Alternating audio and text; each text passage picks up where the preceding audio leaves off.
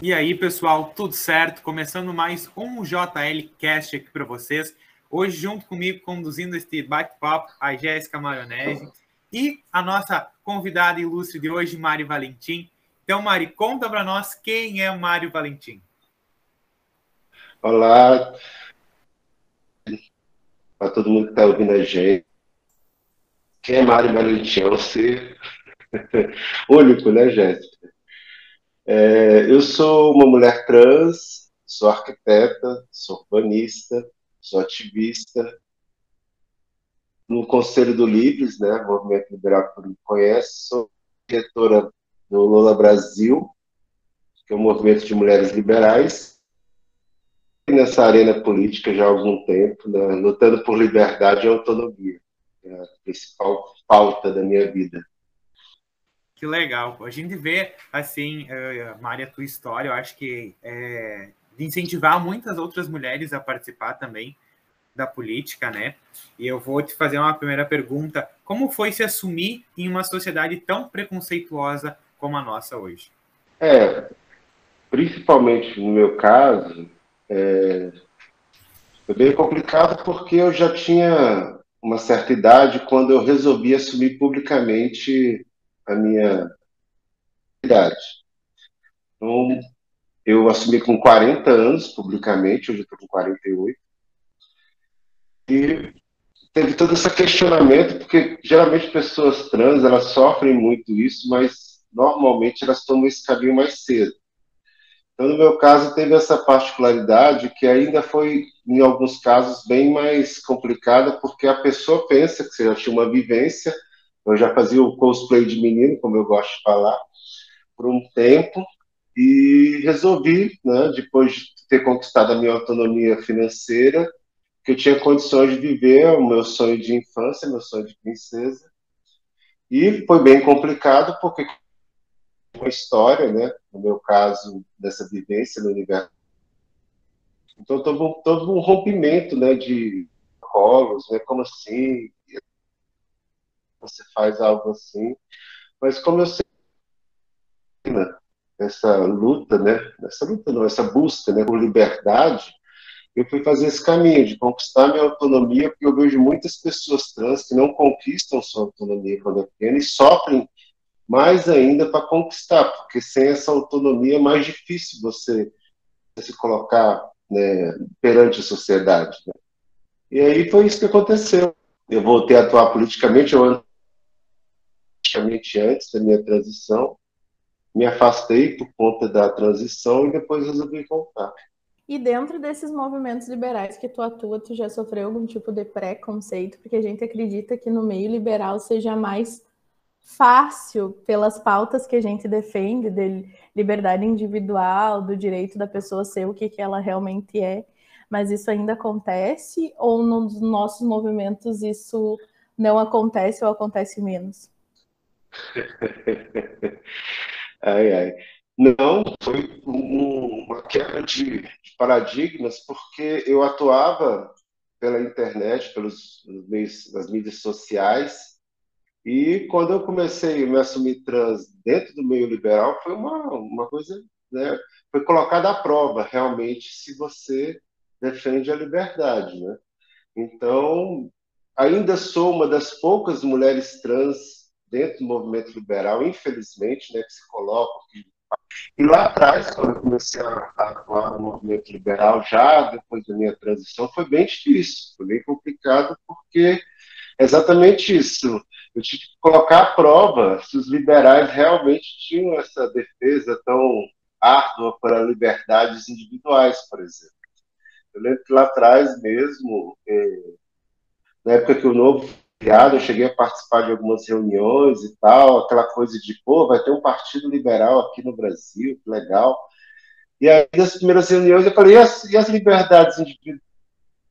economia do indivíduo e tal. Não, a gente não vai conversar sobre isso agora, agora é economia, né? não podemos desagregar. Uma atitude bem confesso, bem insana de me colocar nesse movimento, de me colocar, colocar a cara a tapa, né? Tive uma rejeição menor do que eu acreditava, pelo menos publicamente menor, no início da participação, mas tive muitos problemas com várias pessoas dentro do movimento que não, que achavam que era maluquice, que não tinha nada a ver com liberdade, eu tenho a minha liberdade de gênero e tal, mas isso vem amadurecendo nos últimos anos de uma forma muito rápida, inclusive. Eu acho está tendo essa adesão, essa ideia da, do movimento liberal defender, além da liberdade econômica, as pautas individuais. Né? A gente tem trabalhado livres, o Lula, né? os movimentos aí que estão ainda é uma área árida para as mulheres liberais também, né? Quando a gente fez o Lula lá em 2018, a primeiro blá blá blá dos liberais, ela, não, como assim, isso é coletivismo, como você vai trazer um movimento de mulheres liberais e tal, aquele, aquele discurso raso do começo, e é normal, né? No começo do movimento aqui no Brasil, as pessoas não tinham amadurecido essa ideia de liberdade da forma como a gente está encaminhando hoje, né?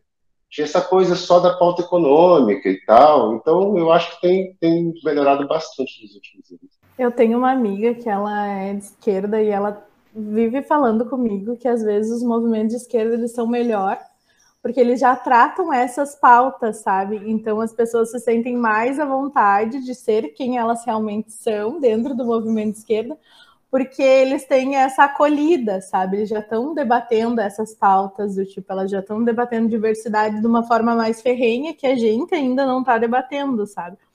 Porque como a gente é contra o coletivismo, a gente fala lá da liberdade individual, mas a gente não vai defender essa pauta, sabe? E daí ela vive me questionando do tipo, tu não acha que ser de esquerda para pessoas assim não é melhor, e daí eu fico dizendo para ela, não, porque a gente também defende a liberdade individual, então independente. Mas ela diz que se sente mais acolhida por movimento de esquerda, por mais que ela não concorde com toda a ideologia de esquerda, sabe? Mas ela se sente acolhida lá por, por ter mais essa liberdade, sabe? De ser quem ela realmente é. É porque, inclusive, eu fiz parte da esquerda, parte do PT, é, eles já começaram a pautar isso há mais tempo. O movimento liberal ele sofreu uma ruptura muito grande com a, a chegada da ditadura militar, os governos militares e tal. E essa pauta de liberdades individuais, ela começou a voltar para dentro do movimento liberal há pouco tempo. Então, são uma recuperação desses valores né, liberais que, que vem últimos 10 anos. Mas a filosofia está aí, as teorias estão tá aí para quem quiser né, aprender, saber o que significa liberdade individual, entendeu? É, é um aprendizado. E para voltar essas, essas, essa defesa dessas liberdades. Né? Lá atrás, se você vê numa perspectiva histórica, né, os movimentos liberais, os liberais em si, estiveram lá em todas essas pautas importantes, escravidão, direito ao voto, a liberdade, inclusive, de LGBTs é, nos Estados Unidos, né? Então a gente sempre passeou por essa seara, sempre defendeu essa seara, só que ela foi esquecida por um tempo por conta dessas questões que eu te falei. Então a gente está recuperando isso e eu entendo basicamente que ela sim, ela esteja mais. Só que a esquerda ela tem um problema sério com essas questões de movimentos é, de pautas individuais, porque elas querem fazer tudo do jeito deles. Eles não realmente não respeitam a sua liberdade. Respeitam a sua liberdade a partir da hora que você comunga com as ideias dele. Com as ideias, aí você já é pessoa não. Aí você já, não, peraí, eu penso diferente. Não, você tem que pensar segundo a nossa cartilha. Eu acho que é aí que é o pulo do gato do movimento liberal. E aí que é a questão do amadurecimento dessa defesa da liberdade. Porque não adianta você, Jéssica, você, Enzo, defender apenas a sua liberdade. Se você não tiver uma defesa genuína da liberdade alheia, realmente esse discurso ele fica vazio. E, infelizmente, alguns liberais lá atrás, como eu te falei, por uma questão de não conhecer da filosofia, tinham muito disso. Eu defendo a liberdade de ir contra a sua transgeneridade. Alô? Alô, você defende a liberdade individual? e é contra eu existir, quer dizer, é uma coisa totalmente incoerente, não tem sentido isso. Mas nos últimos anos a gente vem recuperando isso, de realmente defender. Não existe defesa de liberdade se não tiver defesa da liberdade ali. Isso é um pilar, essa pedra angular do liberalismo. Então eu não preciso entender a Jéssica enquanto pessoa, respeito ela enquanto indivíduo como a Jéssica, a partir da hora das decisões que ela toma, que as decisões dela não, não, não agridem a minha liberdade, acabou. Eu não tenho que, inclusive, entender a Jéssica, não tenho que entender o Enzo, não preciso compreender o seu universo. Eu preciso respeitá-lo e, e, defender que ele exista, que esse universo exista nessa pluralidade, a diversidade que é, que é a nossa existência. Que bom ouvir isso, Mário. Nós até tínhamos uma pergunta que era se tu já tinha flertado com as, as ideias da esquerda, e eu vou pular porque tu já nos demonstrou uh, a, a, tua visão. E eu queria agora ir lá para a parte do, dos movimentos que tu faz parte, né, do Lola. Como foi que o Lola entrou na tua vida? Então, eu conheci a Cecília Lopes, né, numa, por conta do movimento liberal. Em 2018, ela foi nos Estados Unidos e lá numa feira ele conheceu o Lula, né, enquanto instituição. E ela sempre foi uma pessoa que teve essa defesa muito forte das liberdades individuais. Desde pequena que eu falo que hoje em dia ela tem 22, eu, eu fico assustado ainda com a ideia de ter uma mulher daquele forte no nosso movimento com a idade tão, tão nova, né? E ela dando, ó, Mari, vamos para aqui tocar o Lula, vamos fazer essa coisa acontecer e tal. Movimentos, movimentos feministas no Brasil não existiam fora da esquerda, entendeu? Não existia nada. E era uma proposta que ia ter é, barulho com o movimento liberal, para aquela questão que eu disse, né, dos liberais, do coletivismo, tudo é coletivismo e tal. E, e ela trouxe, eu sempre gostei de desafios. Eu sou uma pessoa que chego lá, enfio a cara a tapa e gosto de abrir é, barreiras, quebrar quadradinhos, essas coisas todas. E ela veio com essa proposta do Lola, eu abracei a proposta, eu já estava dentro do Libres na época, né? O Libres também foi um movimento muito importante na minha vida. E a gente começou pequeno, hoje em dia a gente está com um plano já de nacionalização, daqui, daqui a algum tempo, se tudo der certo, se vai... E, e veio para quebrar isso. Eu lembro que na primeira LibertyCon, é, que eu participei, já estava no Lola, foi uma questão assim, bem. Né, os liberais tudo olhando com cara torta, quem é aquela louca ali, ou aquele louco, como eles, alguns liberais, pseudo-liberais adoram, adoram agredir. E a gente começou a construir, veio crescendo aos poucos e veio fazendo essa, essa opção de um movimento feminista que não tem esse olhar coletivista é, do, dos movimentos de esquerda. Uma coisa que sempre me perguntam é porque eu estou me formando agora em medicina veterinária, né? E não tem nada a ver com política. E daí eu queria saber de ti, que é formada em arquitetura, que também é uma área que é, foge muito das áreas comuns da política, que é direito, gestão pública, tá, tá, tá. O que te fez entrar na política e no que, que o teu curso te ajuda ou te prejudica nesse meio? Porque às vezes eu vejo que tem muito não é tipo um preconceito, mas às vezes eu vejo que eles questionam do tipo veterinária aqui, debatendo política, sabe? É, eu falo sempre que eu me reconheci como ser político desde pequeno. Porque quando você tem que lutar pela liberdade, desde pequena de existir, você já entra em contato com ser político. E conforme eu fui crescendo, é, veio só a, as teorias, as ideias, elas veio só abraçando é, tudo que eu já sentia, que eu já entendia de mundo. Foi nomeando a minha existência. Então, enquanto pessoa trans, principalmente, é muito essa questão política. A minha existência é um ato político. É um ato de agredir o status quo, de transgredir o status quo em busca de liberdade. Então, é, a política veio de forma natural na minha vida e principalmente por morar em Brasília, que é, era roqueiro, eu gostava de política, só tinha essas duas opções, né? É, o próprio rock and roll aqui de Brasília, né, toda essa questão contra os governos militares, isso tudo vai te colocando nesse lugar né, político. E, ao mesmo tempo, eu sempre gostei de arquitetura. Apesar que eu vejo muito no meio liberal, hoje em dia é muito legal isso, estou até com uma proposta de, de fazer uma sessão de vídeo, até no canal do YouTube do Livres, hoje mesmo a gente estava conversando sobre isso. Cidade é, é, é uma coisa extremamente política. O olhar para a cidade, viver na cidade, tudo que acontece dentro da cidade, enquanto urbanismo, enquanto organismo vivo, é política. Então, lá atrás, talvez eles não tivessem esse olhar, mas hoje em dia já sim, eles já estão alcançando o tanto que é importante, por exemplo, o urbanismo nessa questão política.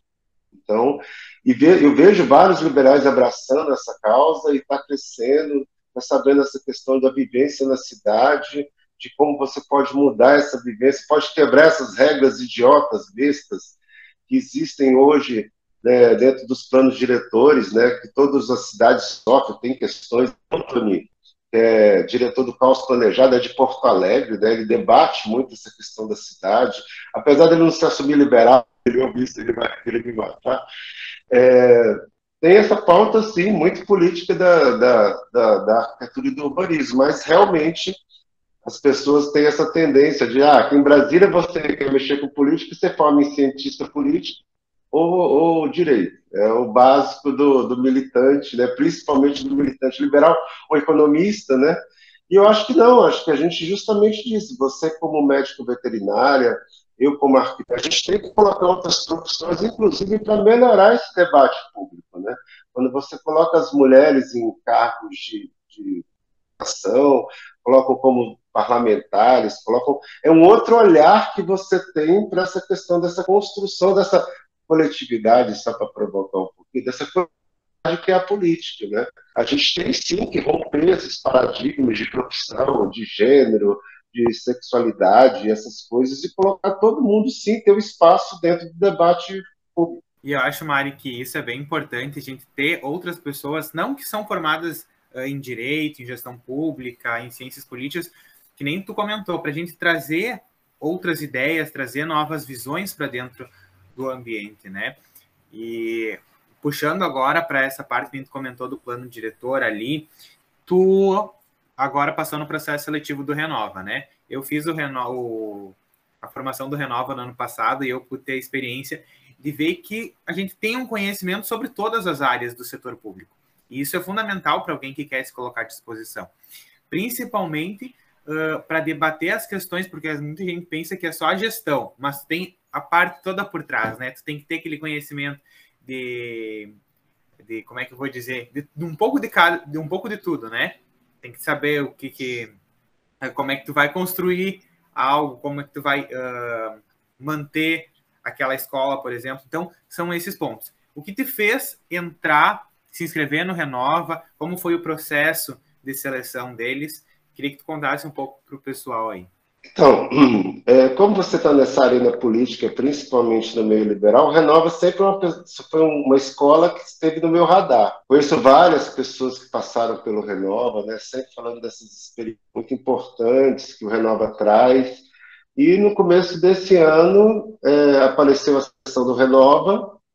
A gente sabe que era uma seleção com 12 mil candidatos, quer dizer, 12 mil candidatos são 150. Então, era uma coisa bem complicada seria uma jornada, como eles adoram falar, que é bem legal, teve uma jornada de sete meses. E eu, como vim da iniciativa privada, eu sinto justamente isso, né? Porque a iniciativa privada te dá muito pragmatismo, muita objetividade. A arena pública, enquanto gestão pública, eu estou fazendo um MBA na PUC do Rio Grande do Sul. é escritura na PUC, estou fazendo um MBA desde, o, desde 2020 lá para justamente é, poder debater sobre esses assuntos com mais propriedade. Então, a gente busca isso, muita vivência no setor empresarial, mas nunca trabalhei com gestão pública, por exemplo. E aí eu sinto necessidade de ter esse movimento para conhecer melhor, porque uma coisa que eu acho muito ruim, que a gente isso não renova, da pessoa simplesmente achar que pode ir lá só por uma boa vontade, porque eu quero mudar as coisas e tal, só aquela boa vontade bastasse, né?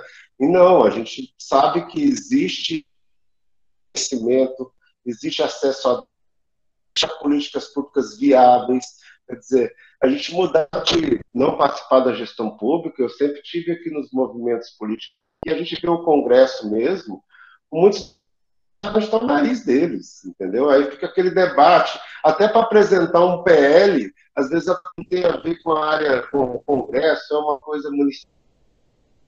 entender estadual, o cara propõe uma coisa, mas não fala onde, de onde vai vir o recurso. Quer dizer, é muito amadorismo ainda na política, e o Renova, o Renova traz muito isso de forma muito intensa, inclusive. É, é muito aprendizado, você tem que realmente estudar sobre vários assuntos para você realmente conseguir ter uma atuação depois na política de forma objetiva, que realmente você possa mudar as coisas. Ontem mesmo eu, eu, eu comentei no, no Facebook, no Instagram de um movimento liberal, eles estavam contra a questão da pobreza menstrual. Aí uma das, das meninas que comentou lá com a pessoa que eu conheço, uma amiga minha, falou: Ah, agora para vocês tudo é dados e evidências, não sei o quê, tarará, vocês ficam nesse discurso. Eu disse: Como assim, amiga? Você é da academia. Como é que a pessoa da academia vai ser contra, né? É claro que você pode usar isso só para sinalizar virtude, mas a, não tem como ir contra esse debate e dizer assim, não, você precisa de dados e evidências, é óbvio, para você realmente conquistar é, de forma pragmática e realmente ter uma questão de começar uma política terminar e ela ser efetiva. Então a gente precisa trazer muito dessa questão do conhecimento mesmo para a política. E o Renova é uma escola maravilhosa dentro dessa área. Muita gente que fala que o Renova é isso. Não, o Renova é uma escola de democracia, uma escola de política que trata sobre vários assuntos e faz essa preparação para que você possa atuar no meio político de uma forma realmente objetiva, para não ficar só naquele discurso vazio a gente vê, ah, eu defendo a educação, aí eu defendo a saúde, aí eu defendo né, a segurança. Aí você fala assim, como? Baseado em quê? O que, que você tem de propostas são viáveis? Como a gente vai viabilizar essas meio fim? E na política é uma coisa muito morosa, é normal, inclusive, do ambiente político, da, da, do ritmo do ambiente político, é menor do que na iniciativa privada. Esses privados têm mais controle, o domínio do processo. No ambiente público é bem mais complicado isso.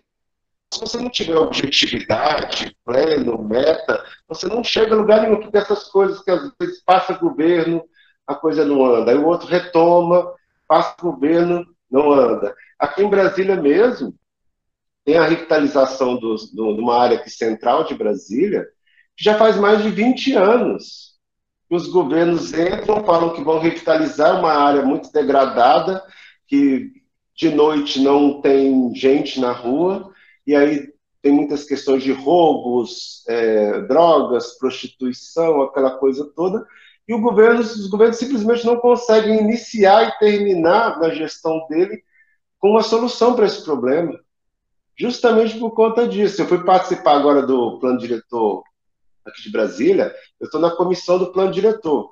Eles levaram um ano e, de, um, ano e, e um mês para escolher as pessoas que iam participar. Um ano para participar. Quer dizer, é totalmente cinético. Você abre um processo seletivo, você leva um ano para escolher as, as, as entidades que vão participar. E agora, olha só que interessante, nós, outubro, eles querem entregar esse plano até março. O plano de fazer essa política é menor do que o, plano, do que o, o tempo que foi feito para a escolha das entidades. Olha só que coisa insana. Você leva um ano para escolher as entidades, um ano para ser feito em sete meses. E que provavelmente vai acontecer? Esse plano não vai sair nada de interessante entendeu? Porque não teve essa dimensão de chegar e fazer uma coisa objetiva, clara, é, rápida. Então, isso a gente pode trazer muito para o debate e o Renova me ajuda bastante, ajuda a mim, ajuda todas as pessoas que estão lá dentro. Que bom. A gente, uh, agora, Mari, que tu comentou, que é um, o, a formação do Renova garante que tu tenha candidatos preparados para disputar eleições com uma capacidade, e a gente vê bastante gente despreparada hoje nas eleições, aqueles que vão lá só para, às vezes, tapar um buraco, ah, precisa colocar mais candidato, vamos colocar fulaninho e tal lá. E isso não contribui com o processo, né? Às vezes pode tirar votos de uma pessoa que poderia ter a chance de entrar lá e fazer a diferença. Mas entrando nesse cenário eleitoral e nessas questões que no ano que vem vamos estar escolhendo os nossos representantes de, uh, do Congresso, uh, governo do Estado, presidente, Podemos ter Mário Valentim disputando alguma eleição? Pretende, não pretende? Gosta de política? Gosta de política? Não. não tem mais como fugir, não, né? Mas gosta, né? tem essa vontade, tem esse anseio. É, eu falo sempre que a política, a vaidade prospera. Né? Se tem um local que a vaidade prospera. Só que eu, como já tenho uma certa vivência nisso, eu sempre digo, candidatura não vem do meu interesse próprio em ser candidata, isso seria um desejo meu egóico.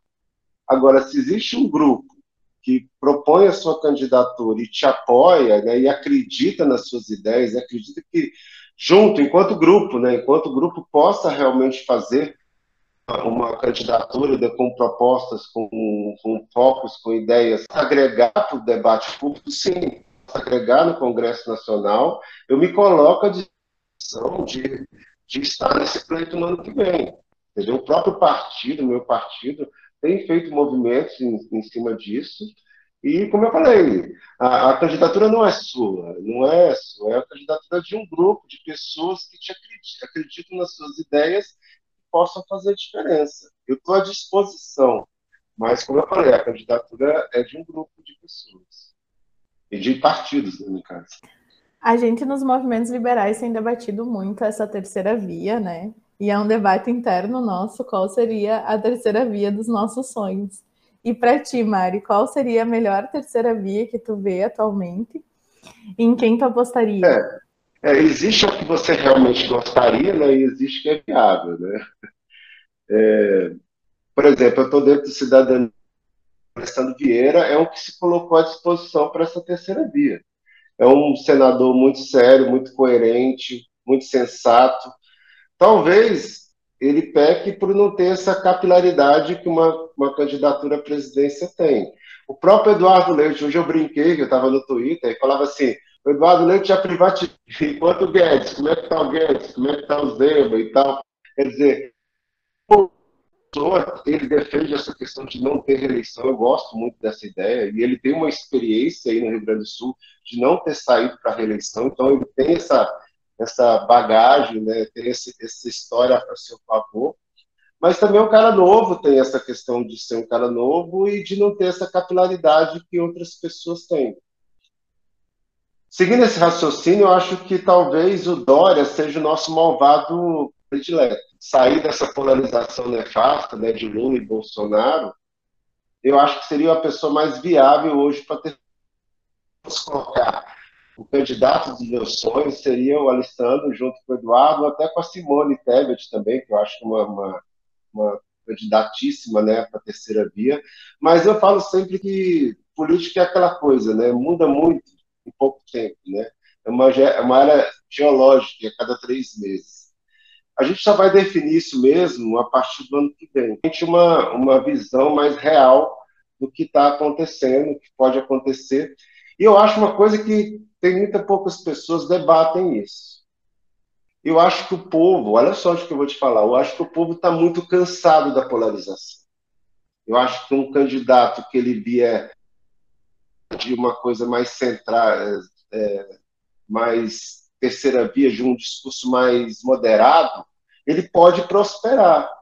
Eu acho que ele tem um público aí, porque 2022 o Brasil normalmente o brasileiro, quando está nessas crises muito graves, eles têm essa tendência a buscar um centro, uma coisa mais moderada, e pode ser que a polarização que ela nas últimas eleições não seja tão, tão forte em, em 22. Existe uma, um espaço para essa abertura para você poder trabalhar essa questão da terceira via a partir de uma coisa mais moderada, que é uma proposta do, do Eduardo Leite, do, do Alessandro Vieira. Agora, a dificuldade é quem vai ser esse nome, entendeu? Espaço político tem. O difícil é quem vai ser esse nome para agregar. E nessa hora a gente tem que ter, inclusive, é, uma flexibilidade para dizer o seguinte: ó, esse cara talvez não seja a minha primeira opção mas, pô, gente, a gente está aí querendo quebrar uma polarização nefasta, né? Então, sejam mais tolerantes, mais né, abertos né, a, a, diferentes possibilidades. Aqui no Rio Grande do Sul, uh, quando o Eduardo veio para governador, a gente brincava internamente que faltava um pouco de ódio nele nos debates, porque ele sempre foi muito polido e tal. E quem sabe agora ele sendo ponderado do jeito que ele, que ele é, isso pode se tornar uma qualidade. Antes, o que a gente considerava defeito, né? Porque às vezes ele não era tão incisivo nos debates, isso pode ajudar muito ele agora, vindo com terceira via mais ponderada, mais centrado, porque é uma característica do Eduardo desde a época que ele era prefeito de Pelotas, que é a cidade que eu estudei. Então, muito do Eduardo, né? Do Eduardo, tipo assim, você, a gente que está na área da política, a gente preza muito por essa questão de moderação, né? E o Eduardo tem isso. Muita gente fala que ele não tem apoio nem no Rio Grande do Sul. Aí eu já não sei, é a questão com vocês, né? Não estou no Rio Grande do Sul. Mas eu vejo isso, né? Ele conversando com várias, vários aspectos políticos, ele acaba tendo uma abertura com vários, com até a ala radical, ele chega lá e tem espaço para debater. E o discurso dele é aquele discurso que a gente gosta muito, né? Entendeu? De moderação, de ouvir o outro e tal bem diferente do que a gente vê na, nessa polarização. Seria um alívio para o Brasil, um alívio né, enquanto Brasil, independente se você PSDB, se acha que o PSDB é isso, é aquilo, eu acho que ele poderia trazer sim esse alívio para a gente poder realmente tocar um governo que não fique só nessa questão de, de fake news, ficar discutindo esquerda-direita, né? é uma discussão que tá, ela é legal para quem é da área política, mas para o povo brasileiro, para a galera que está lá na ponta, eles não estão nem aí para isso. Aqui no Rio Grande do Sul, a gente fala que o Eduardo ele tem essa abertura justamente porque ele é contra a reeleição. Então ele chega, ele consegue conversar com todas as partes, porque ele não oferece uma ameaça no futuro. Ele não vai tentar se reeleger aqui. Então, para eles, ah, vamos construir o melhor, vai ser bom para todo mundo, e ele consegue conversar com ambos os lados. Sim, concordo. Uh, tu tá em vários movimentos, né? No Lola, no Renova, no Livres, e a gente sabe que ainda tem poucas mulheres ainda nesses movimentos, apesar do Lola já tá enorme de grande, a gente sabe que ainda falta mulher nesse protagonismo político, tanto nos bastidores quanto propriamente no cenário político mesmo.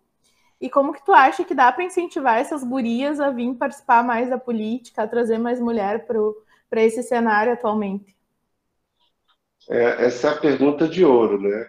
A gente faz de como fazer essa inclusão. Já existem é, vários movimentos, né, feministas que estão aí. A gente está com um monte de movimentos trabalhando em torno dessa pauta. E eu acho que ela, cada dia mais, ela vem ganhando debate público. Eu acho bem interessante isso. Se fala muito disso. Se tem, tem mulheres protagonistas, a própria Simone, né? Deu um show durante a CPI, né? De atuação. A Tabata está aí, né? Trabalhando também. E eu não creio que tenha a bala de prata para resolver essa questão. Não, não acredito nisso mesmo.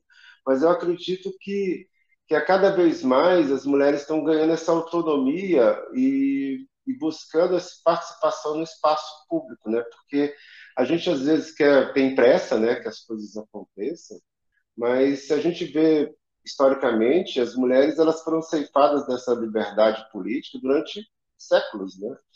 E isso é muito rápido, eu acredito, são daquelas que vê o copo mais meio cheio, né?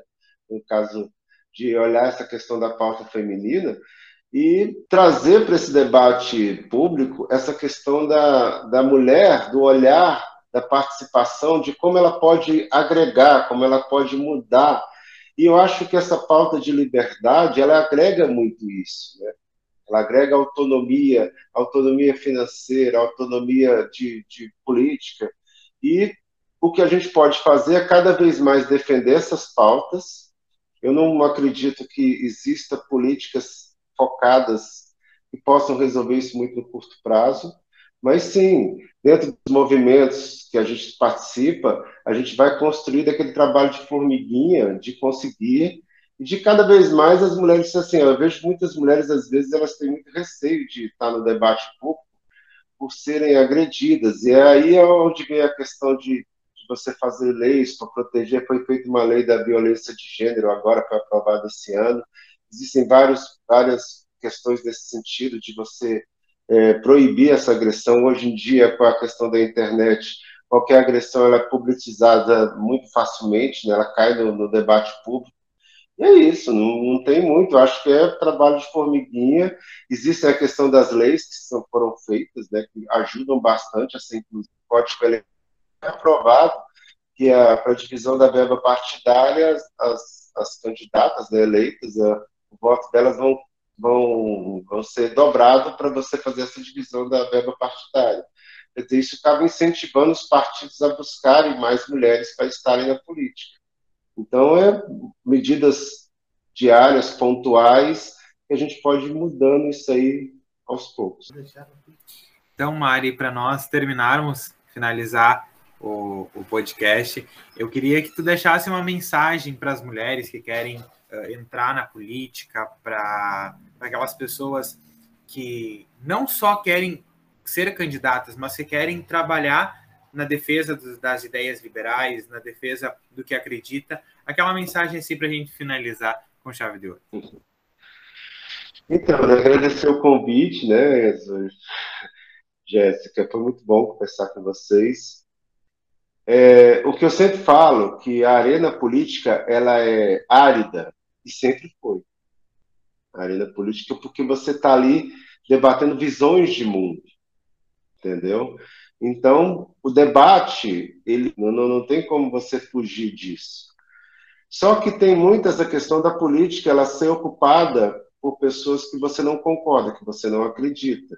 E aí, ao invés de você chegar lá e fazer uma mudança para que isso possa melhorar, não, você abandona o debate. Então, eu acho que é importantíssimo você seja, você seja agente da mudança que você quer no mundo. Quer dizer, isso só vai acontecer, essa qualidade da política brasileira, que vem sendo questionada ao longo dos últimos anos. Né? A gente acabou elegendo um outsider que era um deputado que estava 30 anos, que de outsider não tinha nada. Então, isso é uma prova de que deixar a política para lá, deixar que as, não se envolver com política, acontece isso. As pessoas, às vezes, não acreditam mais nessa, nessa condição de mudar as coisas através acaba abandonando e abrindo espaço para esses outsiders, esses, essas pessoas que são antipolíticas. A gente tem que recuperar a política, ela tem sido agredida nos últimos anos, tem sido combatida nos últimos anos, justamente porque não houve esse envolvimento. Então, se você quer ser essa mudança, se você quer colaborar realmente, transformar esse mundo, você tem que estar junto, ou na, na linha de frente, ou nos bastidores, quer dizer, Cada um, inclusive, tem o seu local que, que fica mais à vontade, mas o importante, até é uma questão de bairro mesmo. Eu falo, ó, você tem lá, você não precisa estar num gabinete, não precisa estar envolvido no movimento, você pode chegar lá no seu bairro mesmo, organizar é, as, as pautas que você precisa resolver. Isso é política, gente. Tudo é política. Se você faz lá uma política de bairro, gente vai conversar na prefeitura sobre uma questão, quer dizer, não, não é uma questão só de candidato, ah, eu preciso trabalhar no movimento, não. Política está em tudo, tudo. Agora, você pode negar, até a negação da política é um ato político. Olha só que interessante, até a negação da política é um ato político. E o que eu falo é isso, a arena é árida, mas não vamos deixar esse bando de crápula dominá-la, não. E as mulheres são muito presentes nisso, e normalmente as mulheres trazem essa questão da, da qualificação muito mais, elas são muito mais exigentes enquanto seres, né? Nós somos exigentes, né, Jéssica? E, e, traz esse outro olhar. E não é só das mulheres, eu acho que de toda essa diversidade. Eu acho que por ser uma política nossa representativa, eu acho importantíssima a participação de toda a diversidade que existe na sociedade dentro da política. Porque senão fica naquela história, política é feita só por um grupo fechado de pessoas que não estão olhando para essa pluralidade que, que a gente vive, né?